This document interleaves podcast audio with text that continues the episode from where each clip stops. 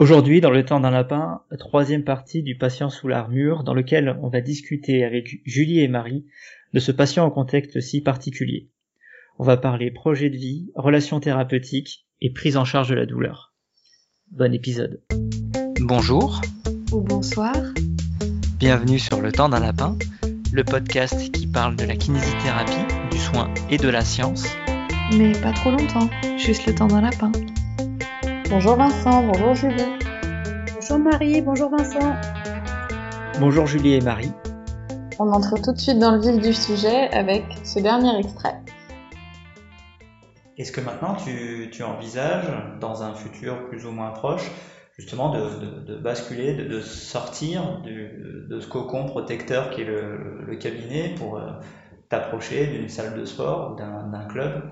Est-ce que c'est quelque chose d'envisageable? J'y pense, mais. quels sont, les, quels sont les moteurs, quels sont les freins pour toi? ben, ben, au moins ici, euh, si je veux faire un mauvais truc, euh, Julie elle va me le dire. C'est-à-dire elle va pas me laisser me faire mal, quoi. Si je veux faire un exercice euh, un peu un peu chaud, elle va me, enfin, elle va me dire oh, fais comme ça ou lève comme ça ou machin. Alors que si je vais dans une salle, certes, je connais quelques exercices, je sais faire des pompes, des tractions, ok, mais après je connais pas les conséquences. Là, j'ai mes limites aussi. C'est-à-dire au jour d'aujourd'hui, je veux faire des exercices avec Julie. Au bout d'un moment, si je veux lui dire euh, ça y est, ça y est quoi. Ouais, voilà, c'est pas tout acquis quoi. C'est que des fois, il y a des jours aussi, c'est plus fatigant que d'autres. C'est-à-dire mon, mon état physique, il est pas. Je fais comme si tout allait bien, mais je sais qu'au fond, ça, c'est pas encore fini. J'ai encore du boulot. Je peux pas me dire que tout est acquis et ça y est. Pour toi, est-ce qu'il y existe des mouvements que tu ne dois pas faire, que tu dois éviter de, réaliser? Plus maintenant, j'y pense plus. Au début, au tout début, la première fois que je t'ai rencontré, ouais, j'ai évité de me baisser. C'est toi qui pensais qu'il fallait que tu évites de faire ces mouvements-là. Voilà. De toute façon, je me reprendre qu'à moi. Hein. C'est, tout moi qui a, qui a pas fait comme, comme ça aurait dû être fait. Je pense. Et les informations que je t'ai données lors de nos premiers entretiens, en te disant que ta jambe s'était cicatrisée, que au niveau de ta colonne c'était consolidé. Est-ce que tu penses que si à l'hôpital on t'avait dit, euh, ben voilà, là vous allez, on va mettre un corset, vous n'avez pas bougé pendant, on va dire une période déterminée, ensuite vous pourrez vous remettre au mouvement, tout va se, tout va acquérir une bonne solidité, vous pourrez rebouger peut-être pas exactement comme avant, mais de manière approchante. Est-ce que tu penses que si on t'avait informé là-dessus, ton parcours aurait été le même? Je pense pas. Mais après aussi, euh, comment dire ça? En fait, à l'hôpital, je me rappelle quand ils venaient, que ce soit les chirurgiens ou, ou n'importe qui, même les infirmiers, c'était un peu c'était un peu de l'usine quoi ils venaient oui tata ils, parlaient avec toi après ils repartaient c'était pas comme quand je suis venu avec toi on s'est fermé dans un bureau on a parlé pendant 30 minutes tu m'as fait comprendre des trucs en vrai je pense que s'ils auraient pris plus le temps en fait, toi, je que j'allais te revoir. Ce que tu m'as dit, ben, j'allais pas l'oublier. Mais eux, en fait, ils disent des choses, mais après, tu, tu les revois plus. Enfin. T'as eu un suivi à euh, posteriori? Tu as revu le chirurgien qui t'a opéré euh, dans les mois qui ont suivi? Euh, Je l'ai revu. Après, là, je l'ai revu au mois de octobre, je crois, au mois de novembre, pour vérifier que la balle, ben, déjà, elle n'est pas bougée. D'accord. Eux, c'est des chirurgiens. Je la vois, ok, elle te voit dans six mois. Ben, elle se rappelle plus trop de ah oui, mais c'est quoi? Il faut qu'elle regarde sur son ordi j'ai pas les, les, mots exacts, mais en gros, là, voilà, moi, ils ont pas, ils ont pas réussi à gagner ma confiance. Moi, les, les seuls trucs que je, leur posais comme question ou comme ce que je voulais vraiment savoir, ce qui me préoccupait le plus, c'est de savoir si le, la balle allait, elle allait bouger ou pas. Et comment ça allait se passer? Et jusqu'au jour d'aujourd'hui, ben, c'est toujours la même réponse. On sait pas. La médecine ne peut pas se prononcer. Tous les examens que tu fais depuis que tu es sorti, la balle n'a pas bougé. Oui, ce m'ont dit. Ce m'ont dit. Ça te rassure? Bah, pas trop, hein, de... On a beau faire les mêmes examens régulièrement, en fait, on voit toujours qu'à le même endroit et... Ben, enfin, en fait, pour moi, c'est comme si c'était hier, le truc, donc c'est, peut-être dans 10 ans, s'il y, a, rien, ouais, je pourrais dire.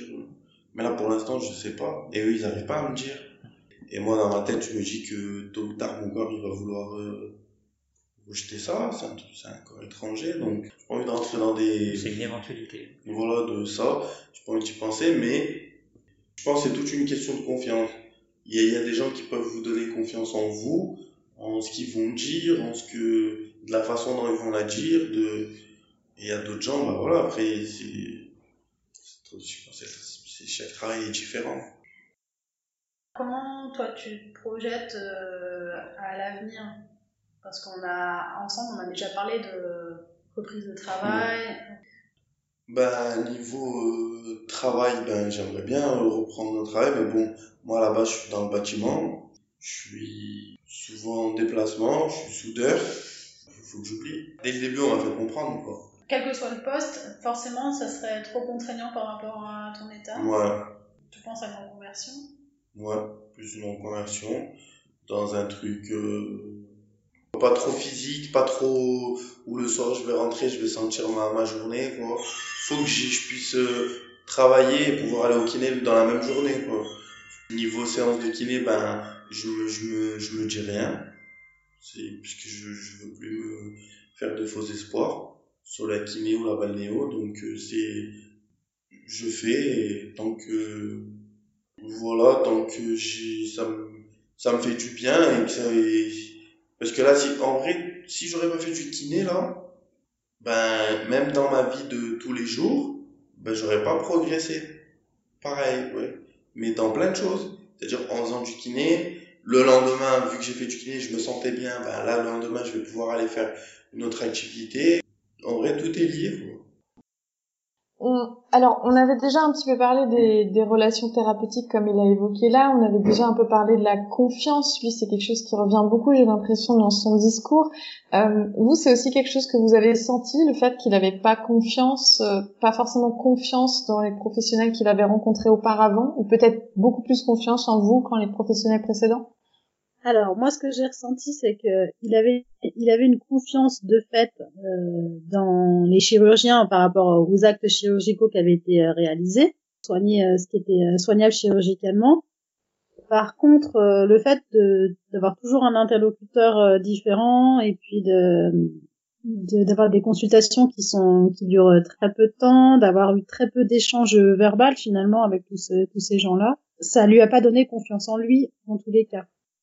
Et après, bah, le fait que au cabinet justement, il ait senti qu'il y aurait un lieu unique, euh, une prise en charge régulière, toujours le, le même interlocuteur, les mêmes personnes qui allaient s'occuper de lui. Euh, ça, ça a participé à ce qu'il ait confiance en nous. Pardon, c'est ce que tu disais aussi par rapport au rituel dont il avait besoin. Voilà, je pense que ça va aussi dans le sens du rituel. Tout à fait. Je pense que c'est le genre de patient qui a besoin d'un accompagnement qui soit soutenu, régulier, au moins au début, pour euh, l'aider à progresser, pour le, lui faire remarquer aussi qu'il qu'il progresse. Julie, tu peux peut-être témoigner là-dessus. euh, dans la période actuelle de, de confinement, est-ce que ça marche aussi bien que ça a fonctionné euh, pendant que tu le voyais régulièrement? Bah, justement, j'ai eu de ces nouvelles pendant la période de confinement et en fait, eh ben, il a énormément de mal à, à mettre en place tout, tout ce qu'on avait euh, fait ensemble et, euh, et il a clairement formulé que il avait besoin d'avoir euh, son coach, quoi. Le, le cabinet lui manquait, les prises en charge lui manquaient parce que euh, voilà, il, n'y arrivait pas tout seul. C'est quelque chose dont on avait parlé, cette dépendance, en fait, finalement. euh, C'est quelque chose que tu craignais, toi, la, la dépendance au kiné? Moi, je la crains pas. Je fais en général en sorte qu'elle n'existe pas et faire de préparer en fait le futur. Que dès le départ, on va on parle d'a- d'après, ce pourquoi on est là, ce que moi je peux faire et à ce à quoi je peux contribuer. Après, il peut être dépendant de nous pendant une courte période, mais ça doit pas ça doit pas euh, perdurer. Euh, sauf que là, c'est un petit peu tôt en fait.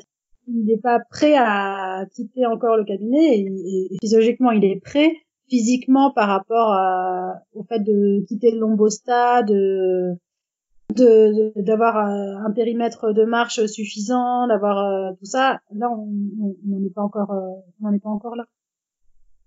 Oui, et c'est ce qu'il disait quand euh, vous parliez de reprise de sport. Pour l'instant, il se sent pas encore suffisamment à l'aise pour reprendre du sport en dehors du cabinet, en fait.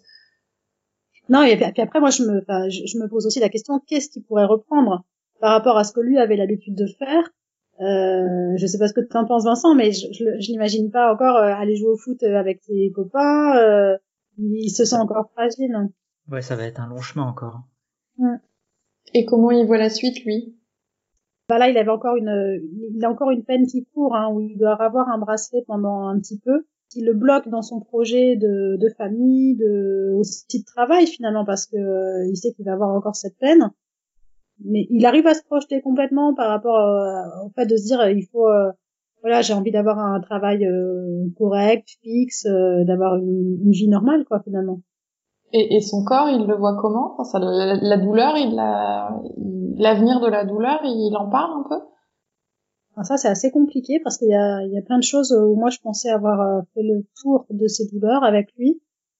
Et puis, en, fait, euh, j'ai appris euh, là très récemment, après l'enregistrement qu'on a eu avec lui, que euh, le centre de la douleur lui proposait des injections de capsaïcine sur au niveau de la jambe pour ces douleurs au niveau de la jambe. Et euh, alors que de ma perception, j'avais l'impression que les douleurs étaient réglées à partir du moment où euh, il avait une activité physique suffisante, où il avait suffisamment chaud et euh, qu'on avait réussi à, à faire, euh, à, bien gérer ça. Et donc répondre à cette question-là, ça, là, j'ai, je m'avoue un peu démunie. Donc il est d'accord que le fait d'avoir chaud, il a pas mal, d'avoir euh, qu'en fait on a trouvé des moyens annexes pour ne pas avoir mal, et que la douleur était plutôt gérée. Et, euh, et en fait, je pense qu'il y a eu une consultation au centre de la douleur à une période où il faisait peut-être un peu plus froid sur euh, sur la région. Et lui, il a vécu ça comme euh, bah, comme un truc obligatoire en fait, pas sur lequel il avait son mot à dire. Mais bon bah c'est tenez, on va faire ça pour la douleur que vous avez à la jambe. En plus, ils lui ont fait euh, reparler, réévoquer les lésions à la jambe, alors que lui, c'est pas forcément, euh, c'est toujours pas bien euh, les tenants et les aboutissants de cette, euh, cette consultation et de cette prise de décision du, du, médecin de sang de la douleur. Et t'as pas l'impression que c'est une décision partagée? Alors j'ai l'impression que c'était pas du tout une décision partagée. Voilà, une décision complètement unilatérale de la part du médecin. Et en plus, j'ai jamais eu de patient en fait qui avait ce type de, de, de traitement avant. Et pour le coup, là, ça, lui, ça a été euh, très très pourvoyeur de douleur euh, juste après. Hein. Donc il était incapable de faire quoi que ce soit juste après. Donc on était euh, avec quelqu'un qui était qui arrivait à faire une activité physique suffisante quand même quatre fois par semaine avec si on comptait les créneaux de balnéo plus les créneaux qu'il faisait avec moi et à quelqu'un qui, qui était allongé dans son lit à, à se tordre de douleur après ces, ces, ces injections là et en étant plus capable de faire quoi que ce soit. Et ça, la communication, finalement, c'est quand même quelque chose de récurrent dans son dans son parcours. Euh, Vincent, je, me demandais, ça t'arrive souvent de, de dire aux gens, comme tu l'as dit à lui, enfin là, comme il le raconte, euh, est-ce que si euh, est-ce que si on t'avait dit, vous allez mettre un corset, ça va guérir, ça va aller mieux, et ensuite vous pourrez bouger, euh, est-ce que c'est des choses que tu dis souvent aux gens? Habituellement, avec les patients, je je le dis pas comme ça. C'est-à-dire que on, va plutôt partir sur euh, les rassurer, leur dire que maintenant euh, c'est bon, que pour piquer la, formule de, Benjamin Eng, l'anatomie c'est plus un problème. Maintenant on va on va partir de ce qu'on a et construire quelque chose. Oui, c'est des réflexions qu'on avait souvent incriminées devant le patient, en présence du patient. Euh, le parcours antérieur n'a aucun intérêt si ce n'est quelque part nous mettre en avant et dégrader les personnes qu'il a rencontrées précédemment, mais est-ce que ça lui sert à quelque chose? Moi, je ne suis pas convaincue. Et euh, mais du coup, ce type de situation où finalement il manquait une information essentielle comme euh, comme ça, c'est quelque chose qui se reproduit souvent chez toi? Chez moi, oui. Ça, ouf, oui, ça arrive très souvent. Les connaissances scientifiques euh, évoluent pour pas mal de choses et c'est un truc tout bête. Aujourd'hui, un patient qui se fait une entorse de cheville à qui on prescrit des anti-inflammatoires, c'est pas supporté par, les, par la science. Euh, le patient qui a un lumbago à qui on prescrit des anti-inflammatoires ou à qui on prescrit une radio en première intention alors qu'il n'y a pas de raison d'en réaliser une, ça fait partie aussi de, de, de ce genre d'éléments. C'est-à-dire qu'il y a un éventail de, de, de gravité on fait faire une radio au patient, si, si le compte rendu qui ressort dit euh, bah, tout est normal, c'est pas si grave. Euh, faire perdre euh, six mois, huit mois, un an de, de progression, là c'est peut-être autre chose. Pour les dos, je trouve que c'est assez régulier pour les problématiques traumatiques au niveau du dos, euh, que qu'on ne précise pas qu'une vertèbre se cicatrise. Comme un os classique. On ne précise pas que dos. qu'un dos guéri. Ouais. Que... Les, les dos, les genoux, c'est c'est vraiment quelque chose de très récurrent, je trouve. Sur Ouais. quel type de structure, par exemple? Le ménisque ou alors le- l'arthrose du genou. Voilà. J'ai de Ouais. l'arthrose, donc euh, je peux plus courir. J'ai de l'arthrose, donc si. Voilà. Où on se retrouve avec des, des, des patients à qui on interdit des mouvements. En fait, c'est voilà, c'est c'est surtout cela. Bah, de la Et- même façon, quand euh, quelqu'un qui a eu euh, une hernie discale opérée ou, euh, ou des problèmes de genoux, etc., et qu'on va dire, mais de toute façon, vous pourrez plus jamais courir. hein. On cantonne et on, et on donne exactement le sport qu'il faut faire. Donc, en général, c'est la natation. Hein. Alors que... Surtout, vous penchez pas. Hein. Bien plier les genoux, l'économie euh, rachidienne. Il faut un sport où il n'y a pas le poids du corps, parce que le poids, c'est mauvais. Ah, ça, c'est les discours médicaux redondants de gens qui finalement euh, se tiennent peut-être pas au courant des avancées de la science euh, à ce niveau-là. L'autre truc, moi, que je, que, auquel euh, je suis confrontée et contre lequel je me bats régulièrement, et alors euh, souvent, donc c'est le médecin généraliste qui donne ces conseils-là ou le copain médecin euh, de n'importe quelle autre spécialité. Quand t'as un problème au niveau de la main, bah, c'est super d'avoir une balle, d'avoir une balle anti-stress et puis de la serrer la balle. Voilà, sauf que bah si une main elle faisait que serrer une balle, ça se saurait. Une main c'est quand même un petit peu plus complexe que ça et puis euh, serrer tu travailles juste sur un secteur articulaire et pas forcément un secteur fonctionnel en plus et voilà quoi. Et euh, le nombre de patients qui ont attendu avant de faire de la kiné parce que de toute façon le médecin généraliste il leur a dit de faire de la balle et après on se retrouve avec des mains euh, voilà qui ont perdu euh, des mois et des mois et ben c'est pas rare. hein. Parce qu'on a quand même quelques généralistes qui nous entendent. Qu'est-ce que tu préférais qu'ils conseillent aux patients? Bah, de se servir de sa main, normalement, dans tous les gestes quotidiens. Si l'état de la main le permet, hein, bien entendu. En fait, on, on réduit le corps à, à un certain truc, mais qui est hyper loin de toute la fonction dont il est capable. À une période, pour les douleurs d'épaule, on disait aux gens, mais arrêtez de lever votre bras au-dessus de 90 degrés, au-dessus de votre épaule. Surtout pas, faut pas faire ça, c'est mauvais, ça comprime le tendon. Là, je crois qu'il y a, en fait, il y a une problématique qui est de, il faudrait qu'on arrive à hiérarchiser le- les informations qu'on donne aux gens de, de la même façon que c'est normalement fait en congrès, qu'on leur dise euh, ça c'est un fait scientifique plutôt solide, euh, ça c'est une opinion personnelle et ça je sais pas. Comment tu enlèves l'imprégnation de l'enseignement? Parce que la natation qui est bonne pour le dos, euh, c'est quelque chose qui est considéré comme un fait scientifique solide pour une grande partie des médecins et une bonne partie des kinés. Parce qu'ils l'ont appris comme ça. Oui, euh, il faut distinguer, euh, c'est un fait scientifique parce que je l'ai appris. Ça, ça Ouais, c'est absolument pas vrai. Moi, je suis assez d'accord avec ça et j'ai aussi l'impression qu'il y y a une espèce de mouvance dans la perte de confiance vis-à-vis du corps et le contrôle extrême. C'est-à-dire, on veut tout contrôler, on veut tout cadrer, on veut tout surveiller parce que comme si tout était fragile et tout pouvait s'effondrer d'une minute à l'autre sur la moindre erreur. Moi, je, alors Julie, la, la balle, moi, je suis assez d'accord avec toi. J'ai eu la chance d'avoir euh, qu'on qu'on me fasse réfléchir là-dessus euh, pendant mes études. Euh, en ce moment. Moi, ce qui m'épuise en ce moment, c'est euh, c'est c'est le faux mouvement. Quand on ne sait pas, eh ben il y a un faux coupable idéal qui est le faux mouvement, et les gens ont l'impression que d'un instant à l'autre, ils peuvent s'abîmer et s'abîmer fort et s'abîmer violemment, et du coup ils vivent dans une peur permanente. Et comme les professionnels de santé ont aussi cette perception de fragilité, ils ont besoin de cadrer leurs patients parce que bah, c'est un échec si votre patient se blesse. Les deux ensemble, ça fait qu'on oublie les infos rassurantes. Et puis on occulte euh, l'élément évident du patient qui en fait a déménagé ses copains euh, deux jours avant qu'il commence à avoir mal. T'as as juste dépassé ce que tu fais habituellement euh, dans des proportions qui sont assez importantes. Et, et, et du coup, ce qui est dommage, c'est qu'on occulte toute la partie scientifique sur l'anxiété liée euh, au sentiment de menace, toute la partie où euh, la peur du mouvement est, mauvaise conseillère, elle induit des comportements modifiés, elle induit potentiellement bah, une douleur qui va durer plus longtemps, et ça, c'est quand même, ça, ça commence à être presque plus validé que les adages qu'on entend depuis, euh, depuis quelques siècles. Ce qui est pas difficile puisque ces adages-là sont pas validés. Bah, du coup, je voulais rebondir là-dessus. Dans, dans l'extrait qu'on entend, il parle euh, de ce qui le préoccupait le plus, de son inquiétude principale à laquelle visiblement euh, personne n'avait répondu. C'était de savoir si la balle allait bouger.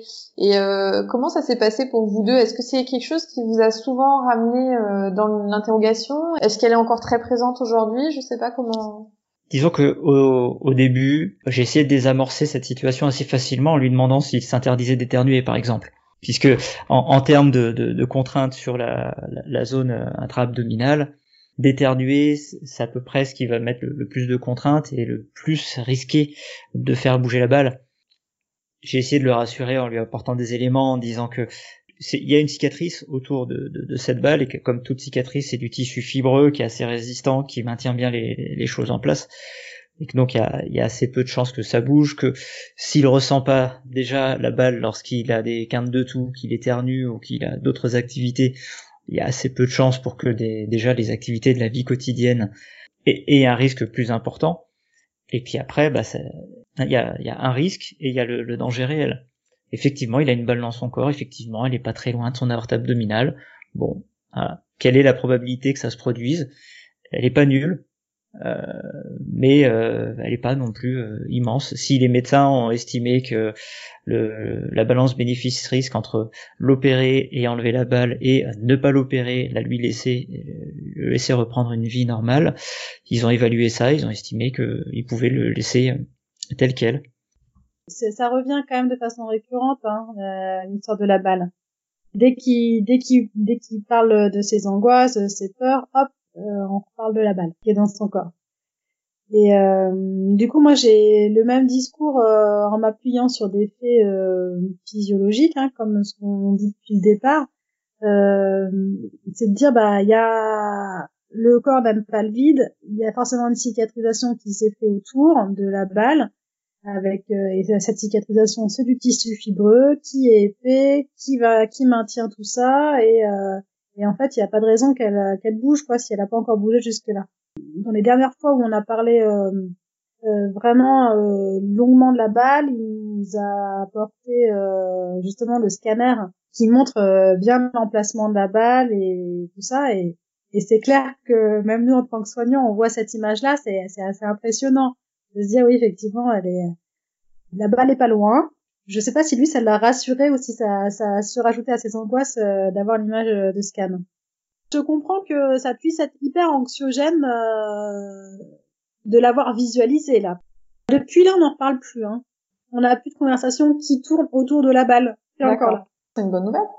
Julie, tu as noté une progression depuis que tu as commencé, que tu as repris la, la prise en charge du, du, patient. Par contre, tu as noté aussi qu'il y avait eu euh, ce petit épisode pendant le confinement. Comment comment tu envisages la, la suite de la prise en charge avec lui? Euh, Je pense qu'il va falloir refaire le point justement post-confinement, euh, faire le point sur ce qu'il a pu mettre en place, sur euh, sur les choses qui sont encore des freins pour lui, euh, sur ce qu'il attend encore de moi, etc. Je pense que je m'attends moi à une certaine régression. Et puis en parallèle du confinement, il y a aussi cette histoire de capsaïcine. Le traitement, je ne sais pas s'il a pu être euh, mené à terme ou pas, finalement, ça a été un gros gros frein. À chaque fois, ça a duré pendant une quinzaine de jours où il n'a pas pu venir au cabinet.